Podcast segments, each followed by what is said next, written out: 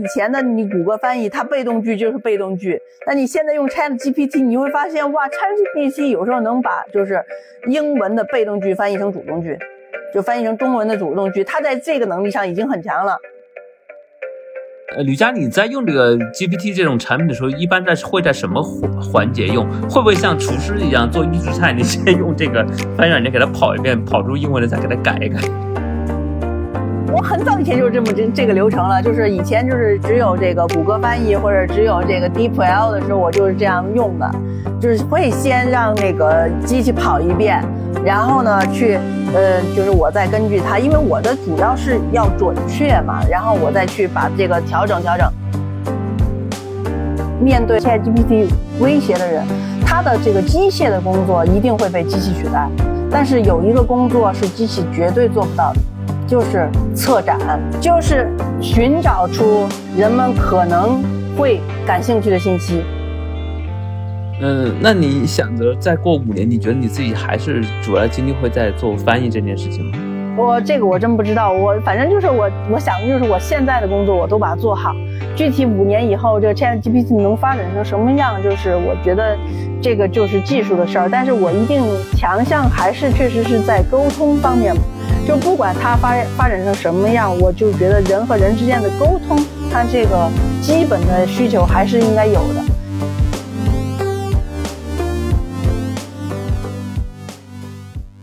Hello，大家好，我是 Break，呃，欢迎来到二维码。那从去年年末到现在呢，Chat GPT 的横空出世，引发了一波又一波的讨论。和过往的人工智能的突破不同，这是以 Chat GPT 和 Mid Journey 为代表的生成式人工智能出现了一种质的飞跃，甚至有一点点科幻作品中万能的通用人工智能的味道。那经过过去半年我们自己的这个实践呢和一些外部观察，我们感觉哈，未来三到五年，人工智能将替代掉现在社会生产中许多轻度到中度的脑力劳动。那庆幸的是呢。现在还处于这个生成式人工智能刚刚爆发的初期，所以我们还暂时能保住自己的饭碗。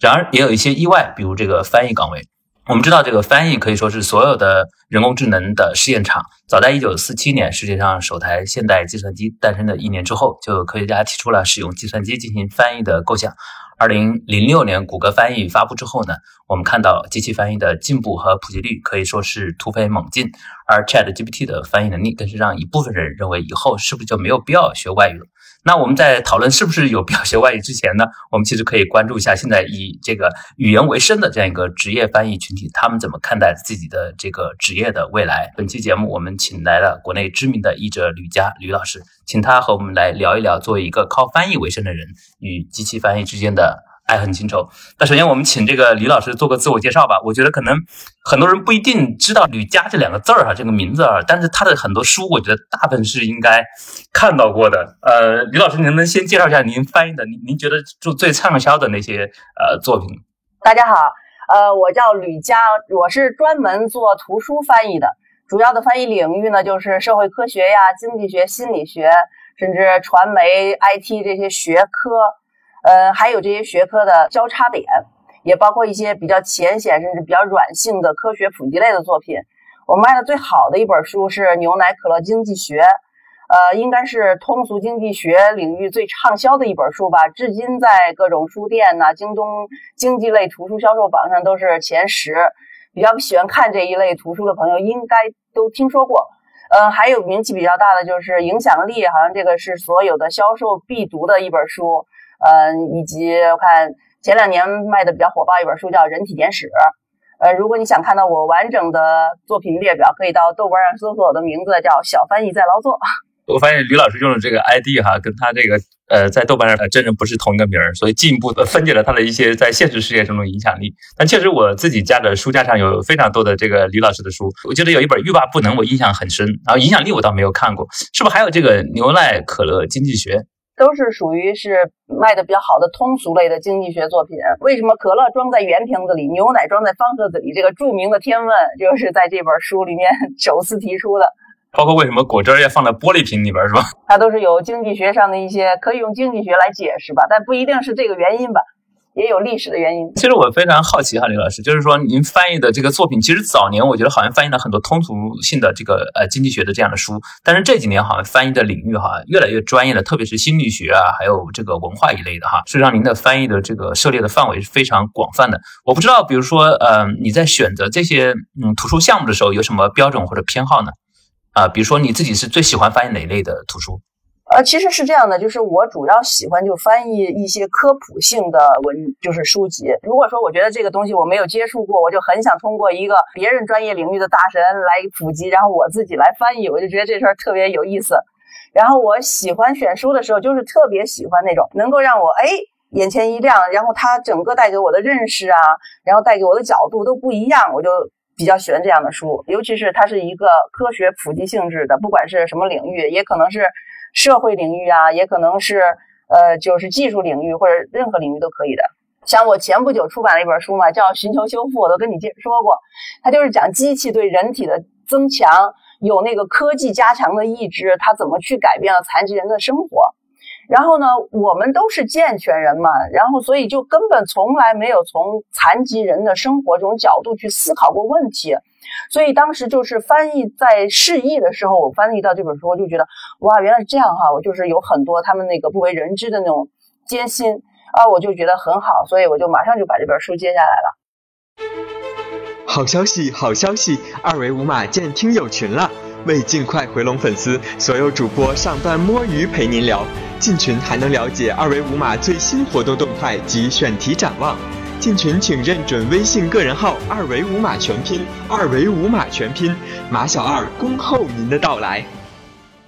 您说的这个残障人士，我好像应该是前天的时候，我们去参加了有一个盲人影院的体验，就是体验一下盲人是如何呃去看电影的。那个志愿者会把我们的眼睛蒙上，然后呃搀扶着你怎么进入到电影院。然后这个盲人影院也很有特点，就是它其实都是靠旁白去那个呃这个支撑剧情的，就是也是在正常电影院里面，但他们看不到嘛，所以除了这个人物和现场的背景音之外，呃就会有一个解说员在旁边讲，哎，比如说这个男主人公进入了一一个商场里边，商场是什么样的，这样描述。就是我们这种五官，但凡有有一个管干，它是被屏蔽掉之后，就发现整个生活变得特别的困难重重哈。您刚刚说这个，你对那种给你带来这个认知冲击的这种呃图书都会。特别有兴趣啊，就改变你过往的认知的。因为有一些是从知识认知的角度去改变我，有一些是从就是嗯看问题的不同角度，嗯，它是这样。其实我们之前也聊过，就是说这个呃 Chat GPT 出来之前，其实那个时候谷歌翻译啊还有很多这种翻译工具，其实我觉得已经翻译的挺好的了，就是越来越普及，而且翻的也很精准哈。你怎么看这种机器翻译？比如说您可能二十多年前选择把翻译作为一门呃职业的时候。呃，有没有想到今天这个机器翻译可以翻译的这么好了？因为我呢，就是说是还是属于比较关注技术那种人。因为本身我第一次入行，我是在电脑报那边嘛，所以其实所有的关于 IT 技术，我自己是非常就是怎么讲呢，就是关注和跟进它的。出出来什么新玩意儿，我都会去看。所以就机器翻译这些东西一出来，我就是随时跟进它的。我就知道，嗯，这个东西一定会有一天能取代人类的翻译大部分的工作。呃，我觉得这是个好事儿，因为呢，它那个速度是非常的快，然后而且我自己也会用，因为毕竟我们是中国人，读外语没那么快。如果说，比如说我想快速的获取一段外语的信息，我有时候也会用借助这种机器翻译。还有的时候，我毕竟只只懂英语啊，有时候哎，突然网上是一个西班牙语，或者网上是个俄语，对吧？然后我也需要用机器翻译，大概去了解他在说什么。这个我觉得是是挺好的一个事儿。呃，在没有 ChatGPT 之前，你是怎么做？呃，在翻译前做这种图书的背景资料和专业术语的这样一个收集整理和学习的过程呢？这个东西和嗯 ChatGPT 是没什么关系的。其实它是关于你人，你这个人，你这个译者对世界的基础知识有多少认识。我举个例子啊，就是我前不久翻译一本关于河属东印度群岛的历史书，那个就是现在的印尼嘛。它讲的是十九世纪末到二十世纪初。荷兰对当地的走私活动呀、抵抗运动的那种殖民管理，这个领域非常冷吧？嗯，但是你想我怎么去收集知识呢？其实也不好收集这背景知识。但是我之前翻译过一本关于语言的书，叫《人类语言的故事》，里面提到了印尼的部分历史，然后还有印尼那个最大的岛叫爪哇岛。但是为什么印尼不用爪哇岛的语言，而用了马来语？然后就是那本书里面就介绍了关于印尼为什么这么选择的一个历史。对，我以为印尼有印尼语呢。是印尼语，印尼语和马来语说是同一种，但是他们的书写文字书写是两种，但其实是一种语。但是你只要把那个拼音都弄了，就其实差不多。前一本书就给我后一本书做了知识上的铺垫。还有比如说，他也提到当时这个华人劳工前往新加坡和印尼出卖劳动力的那种东西。然后我突然我就脑袋里一打哆嗦，我就说，哎，这不叫小时候听说那叫卖猪仔到南洋下南洋吗？不是就这东西吗？然后我就查一下，好像就是哈，这是这个就是小时候你小时候香港电视剧、新加坡电视剧里面看来的。还有他提到那个人口贩卖的时候，又说到了日本的唐行小姐。然后我也刚好又看过这本书，因为你说什么呢？就是十九世纪末二十世纪初，又对应的是日本的一个昭和时代和前一个天皇的那时代。小时候听说一个电影叫什么叫《望乡》，但是我没看过，我因为那个时候我已经过了。但是我的长辈都跟我说是可悲惨，可悲惨了。然后我一边翻译这些内容，我这脑袋里面所有的这些相关知识就全部浮现上来，你就大概对这个事儿是有一个线索的。所以其实背景知识主要是靠你的日常积累，还不是说你专门为一个事儿去专门去做这个准备。我看您现在翻的这种心理学的书也越来越多了，这种也是基于呃日常的这个呃厚积薄发。呃，对，因为我之前我在大概就是我的大学毕业以后呢，我是想考一个心理学的这个。研究生 在准备考上，我去旁听了一年的这个精神分析，但其实当时主要也是是因为我的爸爸他有一点这个老年的这种嗯就是准抑郁的那种情况嘛，我也想去了解一下这个情况，所以我就去报了一个这个跟读，是，然后你会发现突然之间铺天盖地，大家都心理不太好了，然后刚好哎这方面的书也多起来了，就刚好把能所所有的这些知识都凑到一起，其实也是属于巧合吧。我回到刚才那个话题哈，就是在这个 ChatGPT 出来之前，你觉得就是我，因为我身边很多，我感觉很多朋友他们呃，现在在比如说在 Chrome 的浏览器上会抓很多装很多插件哈，就是一键就把它转成这样一个中文的，比如说外文的网页。其实就就看上去呢，我觉得它你能看懂它的意思，但是感觉翻译的还不是那么。呃，流畅，您是怎么看目前这个阶段哈，这个机器翻译的优点和局限性？它的优点就是快呀，就是方便，而且所有语种它都可以翻译啊，所以这个是很大的一个优势。那尤其是比如说，所以一般职业翻译它通常只是专注呃专攻一门外语哈，就是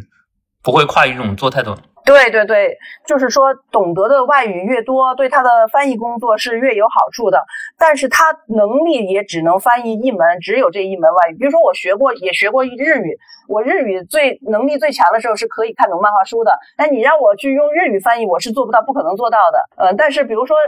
一些写的英语的文书，但是它是关于日本的，那么在翻译这种书的时候，我就会很多东西我就觉得很方便。那就是你就知道人家在大概说什么，有一些呃日语的这个语言呢，你大概能够拼出来什么的。我觉得这个是嗯对你自己有好处，但是你不可能翻译多种语言，这是绝对做不到的。它这个局限性是不是就是我刚才说它可能看翻的比较硬那种啊？我觉得是这样哈。其实你对那个也没那么大要求，为什么呢？因为你就在网页上浏览网页，你当时那个在那一刻你的最大的需求是什么？我要快速获取这个网页里的信息。你其实并不会那么讲究这个文章的通不通顺，你能看懂就行。因为我觉得我看呃吕嘉的书，我有一个非常深的印象，就是说你在看的好像不是一个版权引进的作品，你看的就是一个中国人呃用很地道的中文跟你呃写的一本书。所以我觉得可能是不是跟呃吕嘉你自己的这样一个呃个人风格有关系？就是说你你是不是你在做翻译过程中，你你也是很强调一个呃符合中国呃语境的或者中文逻辑的这样一个表达。啊，对对对，这个是必须的。但是就即便是我这样哈，就是我翻译，就是因为技术性的东西比较多哈，我这我的标准，我对自己的标准就是要求，呃，一定是符合中国人叙事方式的这种一种情况。还有一个就是呃准确，我我基本上就只追求这两个目标。比如说准确和这个符合中文的逻呃这个习惯的哪个排第一？准确，因为中文跟英文的还是有很大的差异哈，就是。但是已经没有那么大差异了，就是说你其实基本上还是可以用。因为我们的语言也在进化，我们是可以跟上时代的，把这个别人的东西是转换成我们的东西的。呃，我们的思路的是可以做到的。现在是基本上这样。我记得看着高晓松翻译过，呃，叫《昔年种柳》，然后那个书就完全不像那个马尔克斯的书，是吧？就感觉好像是高晓松自己写的一个书。所以这种翻译风格，你觉得是你怎么看呢？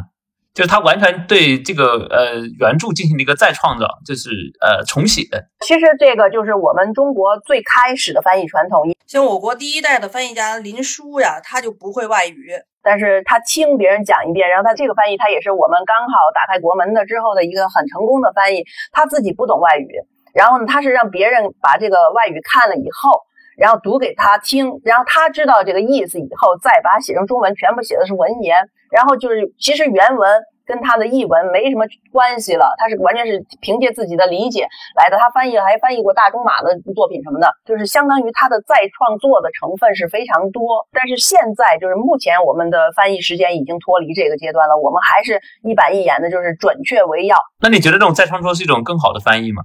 还是我们照本宣科翻过来就可以了？这个就是看看情况，就是比如说像高晓松他这种游戏制作，那一定是再创作，呃，很棒。然后，如果说是我们是一个技术文章，人家要求你翻译成中文，你说你给他再创作了，那可能不行，因为这个你的理解是不是可能有错？你的理解跟原作者的思路不一定是那么贴切的。你每个人对每一个东西都有不同的理解。非虚构和这种呃虚构作品、文学作品，它的翻译其实也会非常的不一样哈。呃，差异非常大，因为我自己，我就用自己的举例，我经常有时候看见一本，就是人家给的就是类文学成分多一点书，我很感兴趣。他可是比如说他是，呃，就是讲述自己童年呐，或者讲述自己家庭生活的，或者这这那这一类的，我其实挺感兴趣的。有时候我呢就会去示意，但是我每次示意，那个编辑都会给我一个意见，就是说，哎，吕老师，我觉得你翻译的很准确，但是我希望你文学性再强一些，就是。就是我的翻译习惯跟人家那个对文学作品的要求都还不一样，呃，而且像比如说像何雨佳他翻译那个《鱼翅与花椒》那个译者嘛，人家那个翻译确实是不一样的。我我记得他讲过一个例子，他讲就是有个单词。在英文里叫不可避免的，它就只有那个一个意思，不可避免的、必然的。然后他在他的语境下，他把它翻译成了一往情深的。他自己对这个翻译也非常的感到骄傲和自豪哈。他觉得哎，翻译的真好，而且你确实在那个语境下非常贴切、非常准确，完全传达了对方的那种意思。可是呢，你说他是完全的贴，就是和这个单词的意思是一样的吗？并不。但是他确实把那个意思传达的很准确，这是不一样的。所以其实其实是确实是文学作品对译文有不同的要求，再创作的成分是要高一些。你刚才说这个文学性，就是怎么理解这样一个概念和标准呢？什么是叫文学性？哎，就是他们这个甲方对你提要求说，怎么把它这个提升一下译译文的文学性？嗯，就是灵活，更灵活。就是你刚才举的那个例子是吧？它的本意应该是不可避免，但是翻译成一往情深了。就是你你你的发挥余地更大。其实你看很多好莱坞电影在早年的时候，港台的译法就就像可能像像你说的，它非常的文学性，是吧？啊，对。然后大陆就译的比较按照它原本的英文给你直译过来。但是你并不能说别人不准确，呃，或者是什么，但是只不过是风格不一样，它的发挥余地更大。对，哎，您刚才说您懂日文，其实我想这个歪个楼哈，这个日本在中国非常有名的这个呃村上春树的作品，就有人说这个林少华的版本其实是跟村上春树在日文中那种语言风格是大相径庭的，我不知道是不是这样的。因为林少华的那个语语境呢，他有一点那种就是他们那一代文人的很文艺文绉绉的，但村上春树的日语恰恰不是这种。因为我是看过村上春树作品的英译版的，哇，那是其实是非常浅练，只是有一点像那个怎么讲呢？呃，不，也不是海明威，他没那么硬派，他还是比较那种脆弱的那种现代人的东西。嗯，他其实会有一点像《麦田里的守望者》的那种风格。那我很喜欢那种文风，哎，就是他他很干脆，嗯，但是也有自己的小心思在里面。对对对，就是那种那种意思，其实有一点像，但是林少华翻译出来，那就是成熟的中年男子，对吧？对，南蛮的琼瑶，嗯，所以我只看过一部《挪威的森林》，很早的时候，但是觉得，哎呀，我觉得好像村上春树没有这么好。然后直到很多很多年之后，在知乎上看到有人讨论这个，呃，村上春树的翻译的版本的，在呃，在大陆啊、台湾、香港不同的地方的这个译者译出来的风格是不一样的，我才知道，哦，原来。呃，对，完全不一样。其实我自己也喜欢看村上春树，尤其是他写的小短篇，他给报纸上写的专栏呐什么的，那个就是基本上贴那一个译者施小伟吧，好像是，就基本上是贴切他本身的文风的，就没有像林少华翻译的那么那个，那个就读起来非常舒适。对，也就是说林老师他的翻译好像是把这个原本的一个房子给他做了一个精装修，但这个精装修可能不是那个不是那个 建筑的本色。他其实是同一个人，只不过村上春树的嗯有点类似哈，就这么说，就是村上春树那个人他更年。轻，但是林少华给他翻译出来呢，就是更老道。所以你觉得这个两种语言之间，就是真正的那种非常传神的翻译是有没有可能实现？只是说我们只能传递百分之七八十的信息就很好了。能实现呢？你你说那个不是《三体》那个，呃，也不叫那个不叫能传神，呃，我想怎么样？那那应该是就是说作者和译者他俩这个同频，如果同频的话，而且译者本身的能力也很高的话，是能做到的，这个是一定能做到的。对，但是只不过是。嗯，怎么讲呢？就是说这种概率比较低，而且它确确实实对这个要求比较高。其实我还想好奇问一个问题啊，就是好多年前我读这个万历十五年的时候，就觉得这个中文写的有点怪异、磕磕巴巴的，然后后来才知道那是黄仁宇其实是用英文写作，然后那个书是后来被翻译成中文的，是吧？有一个转译的过程，包括那个哈金他写的这个《李白传》也是这样一个感觉，就是后来才知道啊，这个人。果然原来是中国人写的，但是他是用英文写的，然后再翻成中文。如果你能看他的英文的话，你会觉得他的英文特别亲切，就是像中文。但是你看他的中文又有一种疏离感。这几天其实就在想这个问题，就是说，呃，怎么讲呢？就是说我也可以写这个，比如说我们都写过英语的文章，短文嘛。我们在出发点的时候，我们确实也是想过要用中文去写，但是你用两种语言写出来的东西是完全不一样的。我记得我有一次去上，就是到川大，当时那个 Peter Hesser 还在那儿上那个课的时候，我就去旁听过一节。然后他读的那个他班上的那个，就是当时是川大学生写的小作文哇！我当时一听，我都整个人都绝倒了。就是说，哎，这些学生写的英文小作品还真的挺好的。但是我又想，不对，他这个东西如果他写成中文，他就没那么好。我自己感觉这个 Chat GPT 翻出来的，好像明显比过去我们在用的免费的谷歌翻译的版本，好像翻译的好很多。就是你看到的中文译文，几乎看不出来什么问题啊，是不是？他已经实现了你说的这个文学性的这样这样一个标准？呃，文学性他还就是没有那么，但是他就是用，他已经就是在一定程度上是能够用得很活了。它能就是就比如说以前的你谷歌翻译，它被动句就是被动句。那你现在用 Chat GPT，你会发现哇，Chat GPT 有时候能把就是英文的被动句翻译成主动句，就翻译成中文的主动句。它在这个能力上已经很强了。呃，吕佳，你在用这个 GPT 这种产品的时候，一般在会在什么环环节用？会不会像厨师一样做预制菜？你先用这个翻译软件给它跑一遍，跑出英文来再给它改一改？我很早以前就是这么这 这个流程了，就是以前就是只有这个谷歌翻译或者只有这个 DeepL 的时候，我就是这样用的。就是会先让那个机器跑一遍，然后呢，去呃，就是我再根据它，因为我的主要是要准确嘛，然后我再去把这个调整调整。但是比如说文学翻译就不行，文学翻译他们就觉得对这个东西比较反感，但我觉得就还行。然后呢，现在 ChatGPT 来了一个呃特别好的功能，就是说你如果选中一个你不太理解的部分，你让他给你解释，他能给你解释。就是省得你过去自己去谷歌学习了，翻资料查资料学习了啊。有一些是，呃，我能查资料查到的，但更多的是我对那个单词在那个语境下不清楚的用法不太清楚，他现在是可以给你解释。其实就像我们当时当年考试做翻译一样，其实最可怕的题目是那种每个字你都认识，但你不知道把它怎么翻出来。你你不太确切的知道那一个东西在那一个部分是什么意思，或者充当什么作用什么的，他会给你一个很清晰的解释。我觉得这个功能太好了，这个你要查，你还不见得能查出来呢。比如说，我现在在翻译一本关于天文学的作品，有时候就是说它有一些术语哈，术语是能查到的，但是它那个术语又不是那么的术语，就是它都是用的通俗的名词，可能就会误译。但是如果你在 Chat GPT 里面，它能识别出来这是一个专有名词。那个作者还不如直接写言那个很准确的专有名词，这样一查就能查出来究竟你在说的是什么。对对对，是这这个专专有名词给的特别准确是呃最好的。但是如果它没那么准确的时候，它比如说它就说它是一个后盘，后盘就是 C plate。但是你你你就不知道后盘到底什么，结果你一查这哦，后盘是一种宇宙学里的一个东西，是围绕着这个恒星啊什么的东西，这这个他会给你做一个解释，我觉得这个功能特别棒。哎，那你觉得你的这个嗯翻译的，你大概做这个职业翻译到多少年？最大的困难，你我我觉得刚才你好像就提到最大困难，就不是是不是说就属于这种具体的句子里面或者段落里面，你其实都认识这些单词，但你就不知道它具体究竟准确所指的地方在哪。这是最大的挑战吗？对对对，你说很对，就是确实就是说，我们有时候缺乏别人的文化背景，不了解他不同文化背景下的这些省略语呀、俗语啊这些东西。比如说啊，我当时在翻译比尔布莱森的《莎士比亚简史》，比尔布莱森的英语非常棒，而且呢，就是说他也非常通俗。嗯，但是有一些他的那个就是在文化背景的说法，你就是不懂。当时他嗯，那个比尔布莱森说，莎士比亚的行文。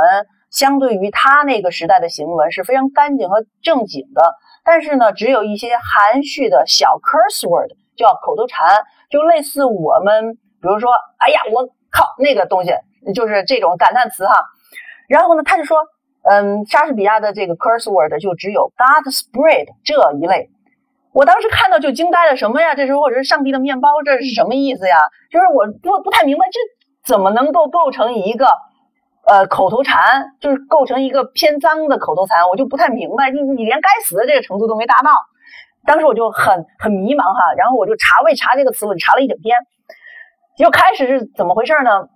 我是查了很多个论坛，终于查到一个很小的论坛里面，也是别人学外语的一个论坛，它是什么？他说：“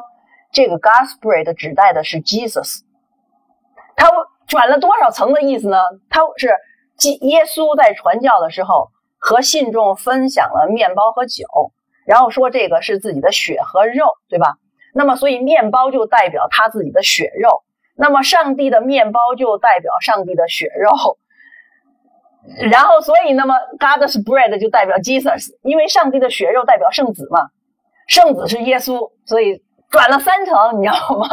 就就真真的，当时我查这一个词，我就查了一整天，就这个是最难的，这个是确实是最难。我没有没有一定相关知识，你根本把这个传导不出来。而且我当时在 在论坛上也只查到一半，我后一半是自己推理出来的。哦，太厉害了！哎，有没有这样一些人，就是说第一时间直接找这个人，这个人很厉害，比如某个领域啊，你就问他。而而而是说，你大部分解决这个找到这个答案的过程，其实是在网上，像你说各种社区啊、论坛里面这样去摸摸摸，这样摸出来的。大部分都是自己找，因为嗯，你能知道的，你不并不知道某个人在某个领域特别厉害呀，你认识的这种人并不多呀，而且你更不可能在每一个领域都找知道这个领域的大牛是谁呀。所以，这个自由翻译呃，这个职业是一个个人化、非常孤独的一个工作吗？你觉得？我觉得还好呀，因为你实际上就在和你在翻译的过程中，你就是在和对方和作者那么那种级别的人去交流。尤其以前啊，早几年这两年当然不那么明显，以前作者都会留电子邮件，有时候呢你不知道作者在写什么，就直接写一封电子邮件给他就行了。你有这个给原文作者发电子邮件的呃这样一个情况？会呀会呀，就是因为很多就是我呃我看我疫情之间翻译一本书是讲日本历史的。你然后你知道日本历史，日本人名呢，它也是可以转换成拼音的，但是呃兑换成汉字又不是同一个，对吧？所以呢，我就去直接找的那个作者要的这个呃英文和日语的对照表，然后还有很多书也是找他直接要的对照表，那要不然我就对不知道是哪本书，根本查不出来。然后那作者其实本身也是大学的教授嘛，他当时也大家都在洛克当，我们都在，然后我们就通过写邮件的方式的沟通。你写给他邮件，他多久回的？十来天吧，就是就是有一种从从前车马慢的那种感觉，哎，管他的，但是也就还好，就你就其实觉得那个整个过程其实挺复古，而且非常的符合我对那个前网络时代那种四海一家的那种幻想。那这期间你是每天都会检查一下邮箱吗？呃，也不一定，我自己可能也忘了，但是想起来这个事儿是又看到下一个名词，我还是不知道的时候，我就去看一下我的邮箱。哎，这个真的很有意思。那那比如像像呃美国、欧洲的他这些作者，你也写过这种邮件吗？嗯，有的，其实是有的，就是只要你能找到作者邮箱，我就会有时候就是实在不不太清楚嘛，我就去找他问。你这样说，我都觉得很惭愧。我自己现在其实去检查邮箱的特别少了，已经。对，一样的，一样的。我我们也是以前啊，就是嗯，在每一本书的译后记里面也留了自己邮箱。人家真的还有读者会留呃写信来跟你说，哎，你现在这个是呃书出了什么问题？现在都没有了，因为现在大家都习惯了那个即时通讯嘛。对邮箱，而且我还要告诉你一个事实，就是二九五以后的小朋友都不知道电子邮箱是干嘛的。他们以为那按的符号就是按着你的头，就是点击你的头像，他们不再以为那个是可以写信沟通的东西了。我觉得其实那个 email 跟我们过去的那个信纸上写信那个感觉还是很像的哈。你会写一个称呼，呃，某某某，你看，你看，你就能看出来，八零后在发微信的时候会说，比如说，哎，吕佳吕老师冒号，呃，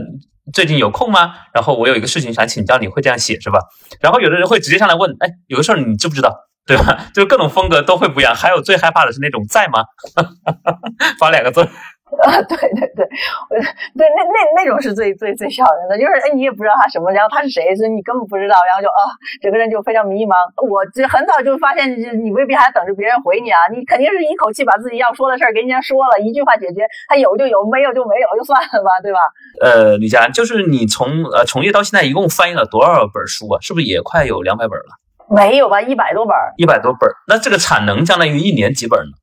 一年就八本左右吧，也就是说，相当于一个半月就有一一本翻译出来，差不多呀，就是比如说你一个月你的工作就差不多你。嗯，就是六到七万字了，然后两个月不是刚好就十五万字了，刚好是一本书的容量嘛。这都是自己敲出来的吗？当然是自己敲出来的。呃，所以你是不是专门会用那个机械键盘，还就在笔记本电脑上敲？机械键盘必须是机械键盘，我而且我一个人工作，我必须用轻轴，我就得听那个声音，我不能用那种软键盘。软键盘我就觉得，哎呀，这个打打字不给力。嗯，你会觉得这个不同的键盘其实对文风也会形成影响？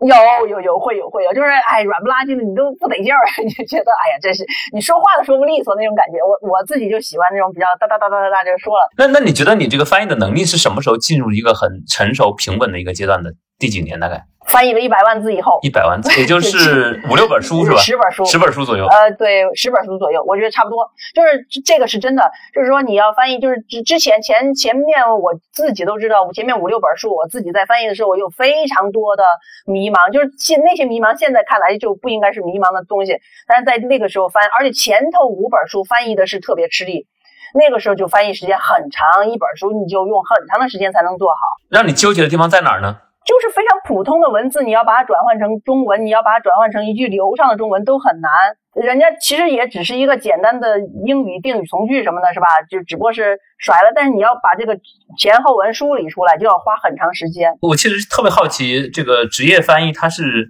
看多长的英文，然后开始输中文的，是一段一段吗？还是？一句一句的，你是文档左边是英文，右边这个文档就是中文，然后就这样翻是吧？最好是上下对照，我也有人是左右对照，我喜欢上下对照。对，就是我看着英文对吧？然后我嗯对照下面英文，这一句话就一句话一句话按隔着就可以了。所以你也是需要把那个显示屏竖起来的那种是吧？哦，不是不是，那个何雨佳是我不是，我就横着，我横着是比较舒适。因为横着它就每个页面呈现的内容比较少嘛，感觉竖起来啊能看的东西更多一点。我的那个显示器上我字也会调大一点，让我视线隔远一点，我就反正这每一次一句话就行了。然后如果说是一段话，你前头有一点错误，你也好改。嗯，但是也有人他喜欢左右对照，他可能反正思路不一样嘛，每个人习惯不一样。那你觉得翻译这件事情给你自己有没有带来一个很大的成就感？作为一个职业，有啊，我就觉得我本来就是因为是这样哈，我小时候也是属于那种比较文艺嘛，当时想着搞创作哈，然后自己创作了一下以后就觉得 不行，你没有那么多输出，我还是很想就是做一个自由职业者，当时还不没有接触过翻译，还不知道有翻译这种职业。就是觉得天呐，我我写小，就当时有一段时间是会有点焦虑，就是我虽然想当一个小说家，但我写不出来这么多东西怎么办？我怎么可能像别人那种每天能够平稳的输出一千多字或者几千字的那种原创作品，怎么可能做得到呢？就有一点焦虑。后来发现，哇，翻译，哇，当时马上就觉得世界打开新的大门，就觉得还又可以独自工作，然后又可以平稳的输出，而且还有就是，其实是在部分程度上实现了自己的那种表达欲望，只不过它比较隐晦。对，而且有点像那种灵魂附体式的表达，你依附在一些大家身上。对你非常，其实是非常愉悦的，其实那种感觉，而且还有就是说，你做了一个信息的沟通，这个其实是挺好的一事儿。就是之前有一本书叫凯恩斯大家哈耶克嘛，那本书，当时哇，你就还一边看着这两个人打架，然后你一边在那儿翻译，还觉得那就那种感觉，就是如如同回到那种就是经济学的那种领域的时候，哇，当时那种感觉非常舒服。我听你描述，我感觉你是不是工作中是很容易进入到一种呃心流的状态的？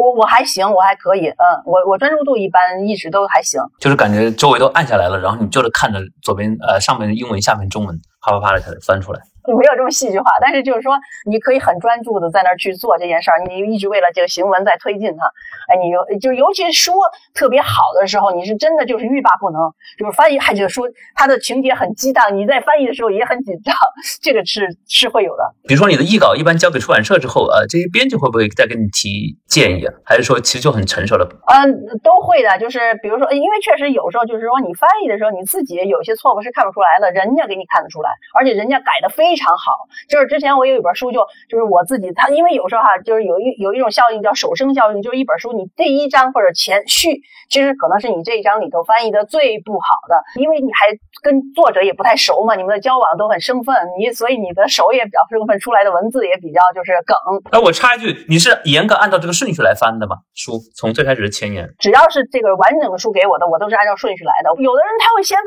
最后一章，有的人会的，就是他想先要有一个结局。他然后再翻的时候，他就气定神闲了嘛。嗯，这个是，但我基本上都是还是按照顺序来的。好，接接接着说这个，回到这个原章哈。那么第一章的时候，其实我我有几个编辑都跟我说，哎，你看你的第一章改的挺多的，你他让你改一下，哎，但是他往后头改，他越改越少。你进入状态了，然后那个文笔也进入状态了，但是你可能你的第一章就没有达到人家觉得呃更好的那个标准，他就会给你改，那个那是会的。那这个书出版完之后，呃，有没有这种啊已经上市了，然后有读者通过豆瓣啊或者邮件的方式，呃，找到你说，哎，于老师，你这句话是不是翻的有点问题？有有这样的反馈吗？有啊有啊，就是那但主要都是名词有问题，就是你看那个人体简史里面有一个讲那个嗯牙齿的那个地方，我还专门去写了一个更正的文章，然后有时候是一些数字的错误，反正都是一些小错，而大错是还比较少。跟你挑挑出这些问题的读者，是不是往往都是这个领域的专业人士？他有可能是，反正是对这个事儿比较熟悉，而且是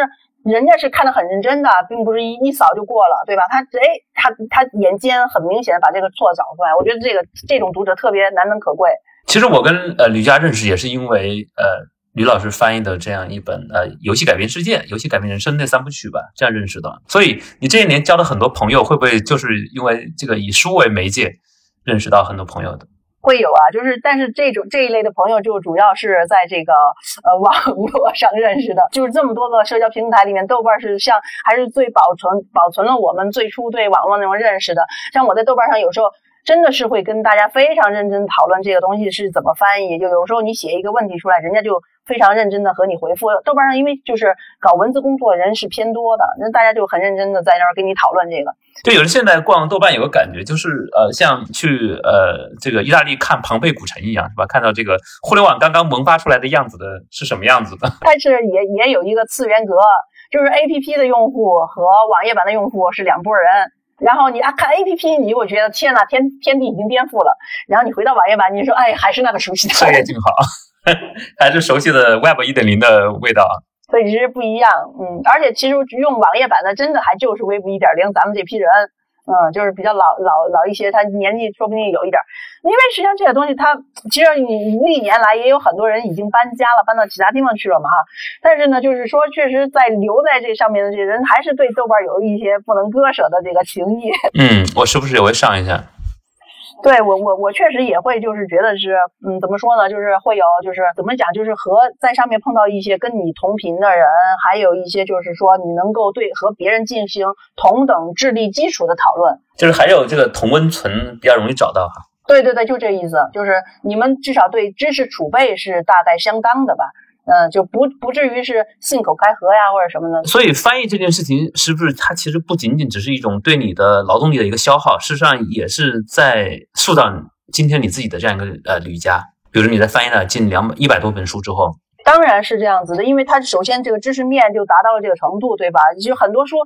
比如说我自己阅读的时候，我可能并没有要去选择那样书，但是翻译它就强迫你去接触那个领域的知识，就像我刚才说的。如果我不翻译一本关于印度尼西亚的书，我肯对它完全不知不不知道呀。呃，然后结果哎，你通过呃偶然的巧合，一本书接一本书，哎，你就对这一个领域有了知识。而且还有，确实是，就是我们中国是确实是一个大国嘛。然后这种边塞的小国，平常的时候你不会去认识这个东西。哎，突然通过一本书，你知道哦，原来那个时候。有，其实是有华人在，有就是也是有这个日本人前往，也会有马来人在那一个阶段的世界交流是怎么样一种情况，都会有所了解。我觉得这种感觉是非常好，就是你的眼睛不再局限于一个地方。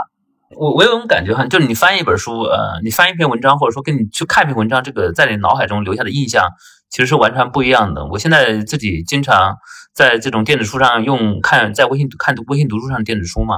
就感觉看完之后，经常，呃，脑中空空如也。呃，我不知道是我的脑子这个退化的原因，就是好像记不住什么似的，就感觉像没看一样。我们现在读书也往往就是倾向的一种，就是说快速的阅读浏览，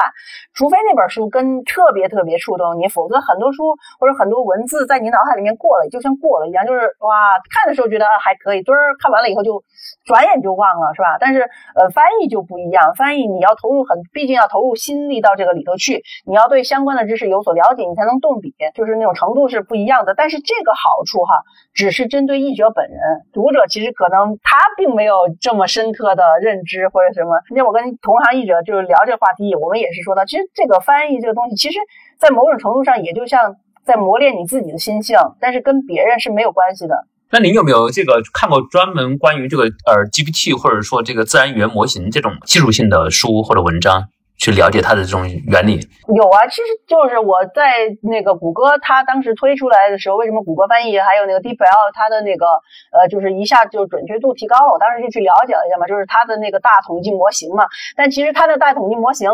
是靠很多的人工在背后给他那个数据点做标注，其实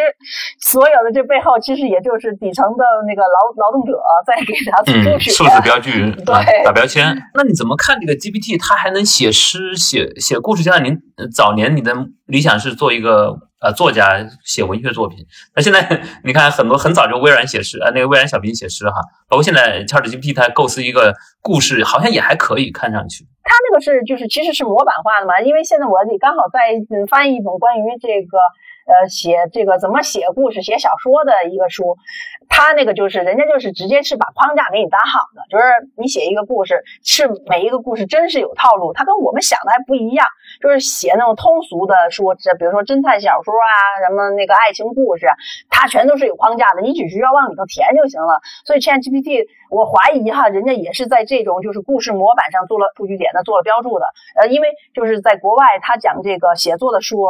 但凡是讲，他都是讲这个模板式写作，就是七个模板，全部都是这样的。我感觉当时我们学英语也是这样的，就是老师教你写英语作文的时候，他是有很固定的模板的，总论点啊，然后你的呃分论点一下面支撑的三个材料，分论点二下面支撑几个材料哈。教中文写作时候好像不是这样教的，我感觉哈，我们的语文好像其实没有去教我们怎么去写正常的文章啊，经常你学的那文章是无法模仿的。对，而且关键是，其实好多人学了语文写出来，你让他写一个文章，他写的就唉都不难以描述。对，其实语文应该是一个很实用的东西，就是说你怎么写一个通知，或怎么或者写一封信啊。其实这些是应该教的，但是嗯，也许吧，就我们反而因为是母语，反而忘记了这种最重要重要的实用功能。这种是不是因为美国它这种资本主义社会是什么什么东西它都可以商品化？我就发现美国人，比如禅宗，他就能把它分解成像这种冥想啊这种正念的课程，给它拆出来。然后包括呃，我们过去以为只有灵感跟天分才能完成的这种编剧工作啊、小说创作工作，事实上它有跟你提炼出很多模板出来，让你变成一个其实你有一定技能就可以去从事的。这样一个一个职业，对他，我我其实就觉得蛮惊讶的，就是因为最开始呢，就是像嗯非虚构写作出来了以后嘛，我们当时都很惊讶，就是说怎么能够连非虚构写作也是有套路的？结果人家确实有，他们在美国很多这个写作学校里面，他们就有这种什么叫做创意写作班儿，人家真的就是会真的就会教你一段一段的写文章，怎么写一个小的片段啊什么的都有套路，呃，这个就是我当时也很惊讶。嗯，结果呢？现在想一下，其实也是也是可以理解的，因为确实是有很多东西它是带有一定套路感觉的，尤其是像比如说我们回到 ChatGPT 上来说，我们让 ChatGPT 给我们写一个呃文章的固定框架，有时候我们写文章自己没思路哈，你让 ChatGPT 你跟他对一段话，然后他突然就给你一个框架，你是不是觉得写起来就爽多了？其实我有种感觉，就是 ChatGPT 它给你的东西都特别有条理化，就一二三四五非常的清晰啊。对，我觉得就哎，至少就是说，这框架不管你能不能用哈，你给了你一个思路，你可以朝那个方向靠，然后而且你还可以进。进一步的再去追问他，如果你有了好的思路，你再去追问他，他能再给你拿出来一个新的框架，一步一步的推演。我觉得这个东西其实辅助作用确确实实非常大。几周前我写了一篇文章，叫叫做这个呃李白是如何成为唐代的顶流网红的。我当时看那个《长安三万里》的时候，就有一个疑问就浮现出来了，就是说当时高适跟李白很多年没有见，那他们在见面的时候，高适怎么能够？哎，知道李白最近写了一些什么诗歌，我就好奇，哎，这个唐代他这个诗歌，它的传播网络是什么样的？我就特别好奇这件事情，然后我就开始跟那个在 ChatGPT 进行多轮对话，然后慢慢，然后我自己再用谷歌再去查一些东西哈，哎，慢慢慢慢大概摸出来唐代的诗歌是怎么去流转、怎么去传播的，我觉得还挺有意思的。我让 GPT 去分析为什么李白能够成为中国最有名的诗人，然后如果他在今天的呃 TikTok 上会不会也是成为一个网红，也去问他，我觉得非常有意思。我觉得就是说。他给给到你的，你能够对他提出什么样的问题，他能给到你的回答就是什么样的回答。我觉得在这个角度上来说是非常有意思。所以你觉得它这个 GPT 生成的文本，它的优缺点各有哪些？我觉得它优点是有条理性，我自己的感觉，我觉得它特别有条理性。缺点也是一样嘛，就它太套路了嘛。你如果问一个很泛泛的问题，它给出来你的一定是一个罐头式的回答。也就是说，ChatGPT 生成的这些文章，事实上就是把美国，比如说非虚构写作或者虚构写作，它些套路性的模板，给它进行了定向的输出输入。然后他就输出这样的东西，只是说在中国我们有很少这样的培训。对对对，一个很很少培训，还有一个就是我们做这个数据点的东西是不是比人家少？谷歌之前不是搞了一个就是扫描它的图书馆的那个项目吗？人家是把所有的东西，就是连那个什么十八世纪、十九世纪的那个报纸啊，什么东西全部是弄上去了的。它的文本的完善性是我们中文是根本不能比的。所以它事实上是集成了英文世界的智慧之大成，而且是上下几百年。他们不是之前就是有留学生嘛？他们写信，自从有了 Chat GPT，嗨，留学生们再也不怕写信给导师了，就是那 Chat GPT 给你生成的那个文字的流利程度，简直是哎呀！但是好像据说也会被他们母语的人一看，你让 Chat GPT 帮你写信了是吧？其实我们中文也是看得出来的哈，比如说你在面试实习生的时候，他教让人写个东西，机器味儿还是能看出来，就是机器味的特点是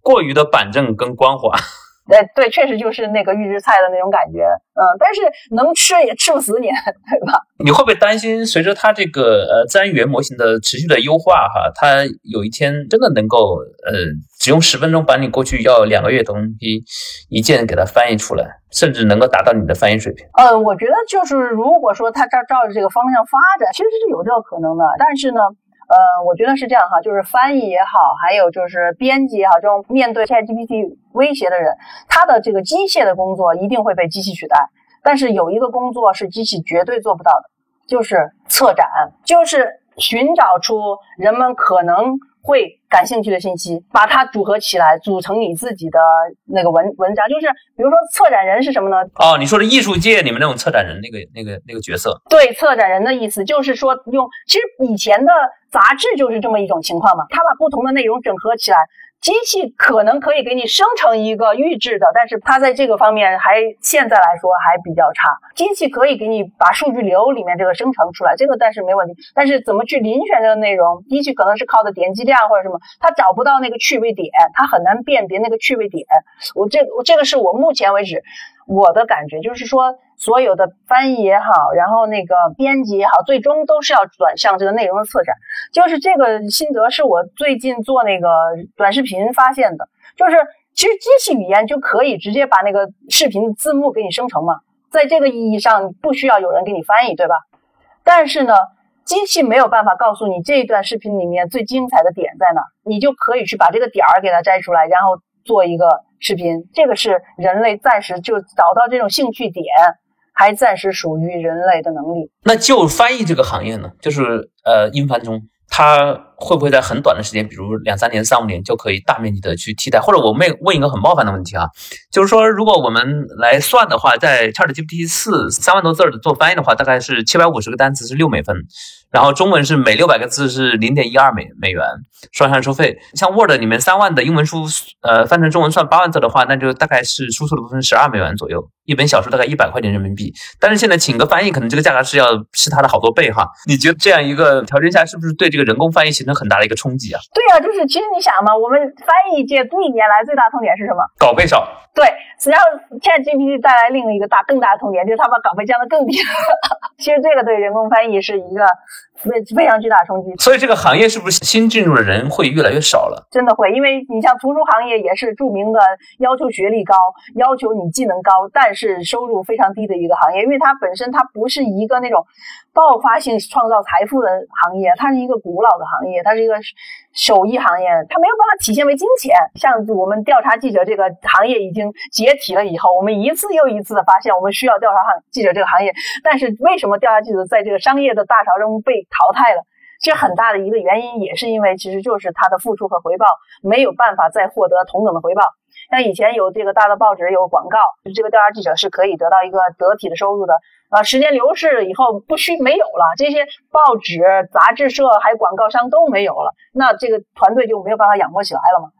一样的道理，其实是一样的道理，都是很对社会其实挺有价值的事儿，但是就不知道了，这个东西是确实不知道。就像上次那个高考的时候，有个学生说想报新闻系是吧？然后那个著名的网红说打死也不要报。那如果他要报英文系，你你觉得他也会说打死不要报吗？他会说呀，他他。他基本上这个人他是鄙视所有的文人文专业，啊，就就觉得人文专业不赚钱，嗯，但是这个在某种意义上是对的，确实人文专业就是不赚钱。嗯，在国外也是一样，华人家庭的子女就是你要选这什么英文文学专业，那不打死你。对吧？其实它是迎合了我们这个文化里根深蒂固的一个传统的。我打个比方啊，比如说你外甥现在今天呃高考了，然后报志愿有有新闻新闻系和新闻专业和这个英文系，呃，你你会建议他选哪个？这这个挺难的，你这个真真的是给我一个双重的坑，因为其实自我自己来说呢，我也会觉得这两个专业都是坑。但是如果他对里面有一个专业特别喜欢，那就选那个喜欢的。但是就是说从实用价值的角度来说，这两个专业。都是坑，当当然，我觉得英语可能坑还少一些，因为它至少教给你用英英语思维的这个习惯，一个技能，这个其实是非常，它可以，而且这个技能是可以无缝移植到任何平台上的。这个其实我觉得相对来说，像新闻系，我觉得我们当时学确实也有很大一部分重点是来自于当时那个我们那个氛围，就是你大三的时候，你就可以到各个报社去实习了。然后你可以去电视台，你可以去，你想去什么岗位，那个时候是有的，你可以你自己毛遂自荐去，就人家就会要你啊。呃，我去电脑报也是，就直接找他们的人，就直接去了，没有任何关系。人家需要人那个时候，现在不需要了，你怎么去呢？就你没有实践的机会了。那英文系的就业啊，它因为它是一种通用能力，其实它可以它的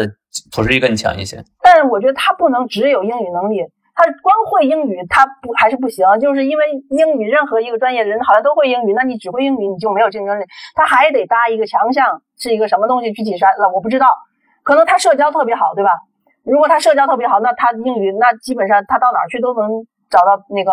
呃工工作或者什么。他去做外贸，他去做这个技术文档或者什么。比如说，我记得呃我的一个表妹哈，她就是学的这个电子科大的专业，然后她学的就是技术英语。后来他找的工作就是去卖那个特种的这个玻璃，做一个销售，然后天天跟那个呃印度人呐，然后伊朗人呐，什么用这个奇怪的英语打交道，但也无所谓。而且他说他这个行业就没有人能替代他，他以至于为什么？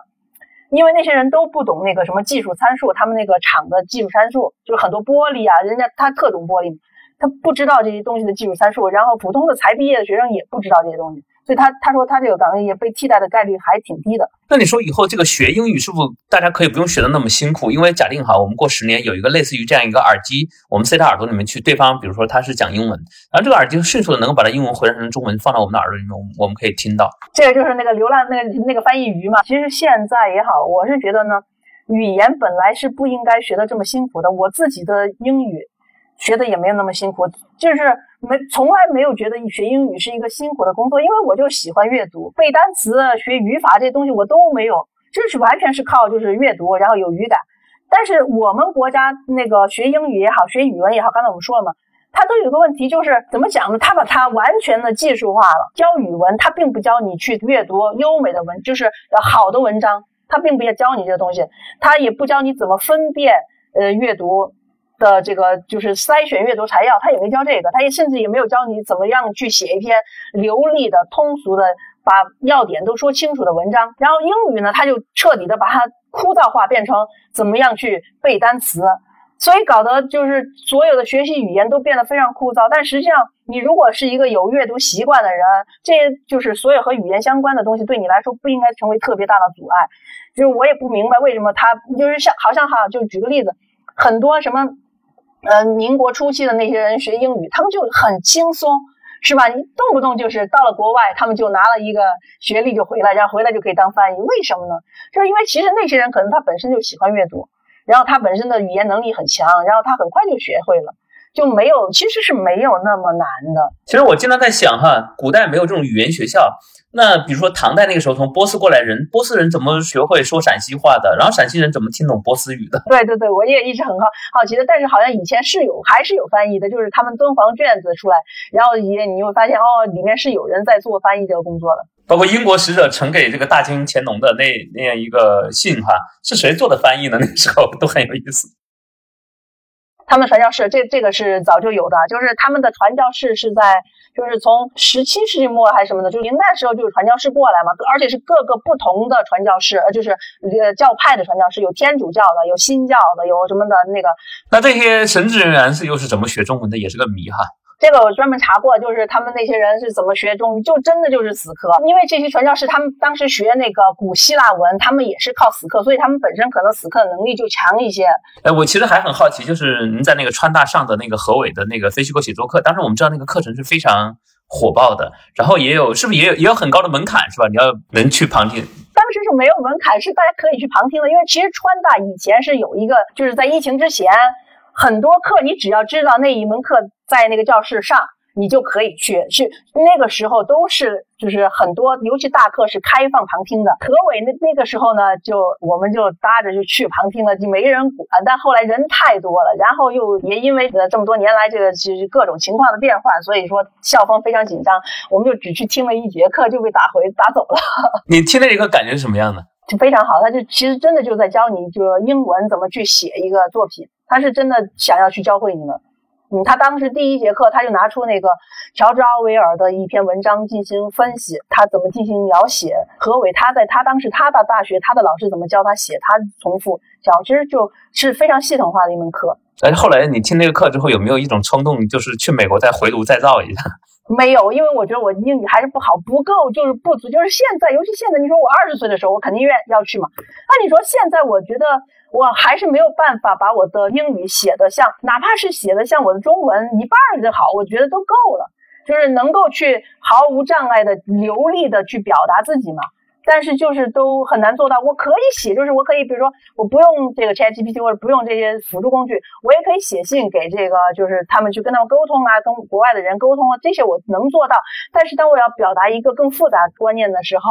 就真的是觉得那个脑子烧的。不够用啊，那个感觉。嗯，那你想着再过五年，你觉得你自己还是主要精力会在做翻译这件事情吗？我这个我真不知道，我反正就是我我想的就是我现在的工作我都把它做好。具体五年以后这 ChatGPT 能发展成什么样，就是我觉得这个就是技术的事儿。但是我一定强项还是确实是在沟通方面嘛。就不管它发发展成什么样，我就觉得人和人之间的沟通，它这个基本的需求还是应该有的。具体到时候换成什么样的形式？这个我就，呃，到时候再看吧。吕佳还做了视频二，还有还有这个抖音是吧？其实可以给大家分享一下，可以做个小广告。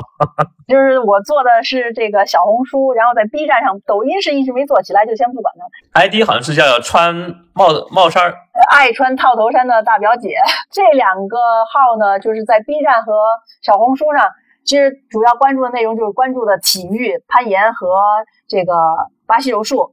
然后我其实也是在做内容、制作内容的时候，也是会去通过到国外的网站上寻找一些话题，我再转述过来，或者说是有时候直接用了别人的视频，然后我做一些解说呀什么的，是这样一个情况。我就是靠着这个做这个短视频，我就发现哦，其实呃不管怎么说，搬运的实质都是搬运，但是形式可以有一万种形式。所以说这个沟通也是一样的，哪怕 ChatGPT 能够取代翻译的工作。就是具体的工作，但是它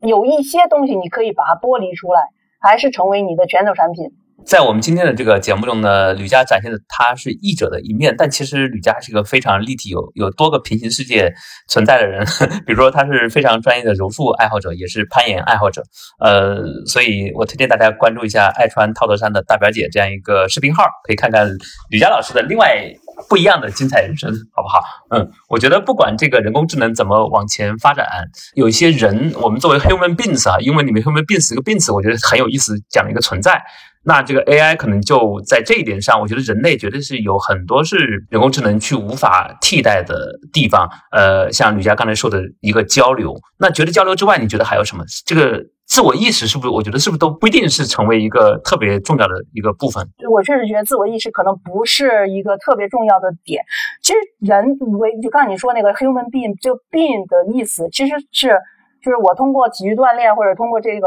我发现呢，最重要的其实就是身心一体，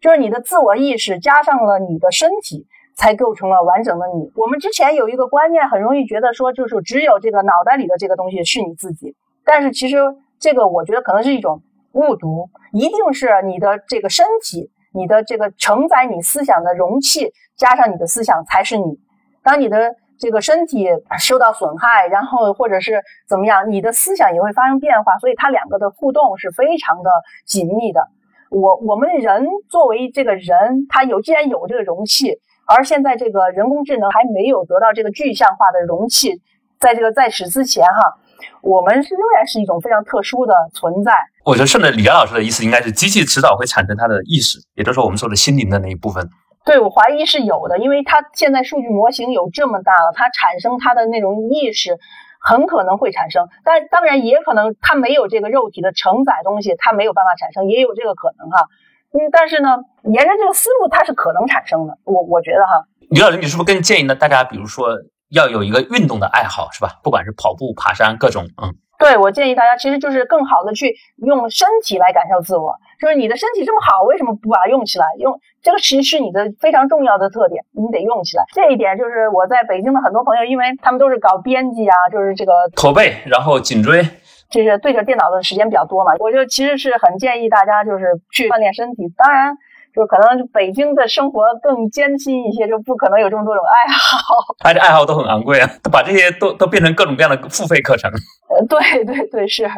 是，其实这个这个其实也是一种约束嘛，但是。不，不管你走路也好啊，或者骑自行车也好，就是你把身体用起来，其实会让你更舒适的。我确实有这种感觉。大家比如看这些呃舞台上脱口秀演员哈，他在表达自我的时候，我们我们大部分人的表达是通过语言、眼神、面部表情，对吧？然后这些演员他是可以通过他的肢体语言，然后你就发现他的肢体跟他的心灵，确实他的这个连通程度比很多办公室的这种打工人要连通的更好一些，就他的肢体非常丰富。啊，不不不仅是因为他物理的柔韧度，而说他的这个肢体成为他个人表达的一部分，你有感觉，就像呃这个吕佳说的，这个身心是是有连接的，是一体的。但是现在包括很多呃抑郁症啊，就各种这种精神状态的呃增加，其实是跟我们的身体锻炼的不够，或者说身心的呃这个失联是有一些关系的啊。是的，就是他很多就是抑郁症，他就是有一个很大的点，就是他身体里面某一个某一些特定的激素，他这个可能就是分泌啊，它出现了问题。而这个要打通这种关节，其实就是靠着要多去运动，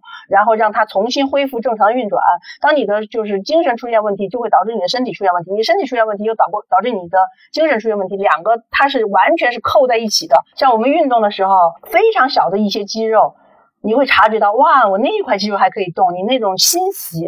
是你在。坐在桌子前，你是完全不能体会的。像我现在运动时候，那个教练说：“你感受一下你的髋关节。”我说：“髋关节在哪儿？”我始终感受不到髋关节在哪儿。我就特别喜欢攀岩的一点，就是它真的是让你，你能够感受到你每一块小肌肉，很小很小的肌肉，在那个地方，在那个瞬间都在去控制你的身体。你会觉得哇哦，真棒，就是那种感觉。就比如说以前练武的，就是我们传统武术也会经常有一些，就是说，哎，你练到什么程度，你就可以对你的认知提升一个档次什么的哈。就我。发现就是，其实所有的体育运动，你要从这个角度去理解，它都是一样的，因为它能够提高你对自身的感受能力。会不会说像这个攀岩、柔术还有翻译，受到了今天的这个吕家，是吧？这个呃，攀岩让吕家的翻译翻得更好，然后翻译这件事情让吕家在攀岩过程中感受到更多的意义跟价值。可以这样说，就是所有的这些东西都是一个个人的修行嘛。就是你可以把所有的这种对身体的锻炼、对思想的这个增进，都看成是他完善你这个人的一种修行的过程。啊，不不单纯是工作了，也不单纯是一个爱好，就是高屋建瓴的说吧。但是我一般来说不会说的这么神的，我觉得还是有点神。那今天感谢这个吕佳跟我们分享这么精彩的，不仅仅是关于翻译，关于人工智能，呃，关于工作，他我觉得他讲了更多更宽广的一些话题。也感谢大家收听本期节目，您可以在小宇宙、QQ 音乐、苹果 Podcast、蜻蜓 FM、喜马拉雅、荔枝 FM 等平台搜索并订阅二维码，也欢迎通过留言、评论等方式留下您宝贵的建议。我们这期节目就到这里结束了，下期再见。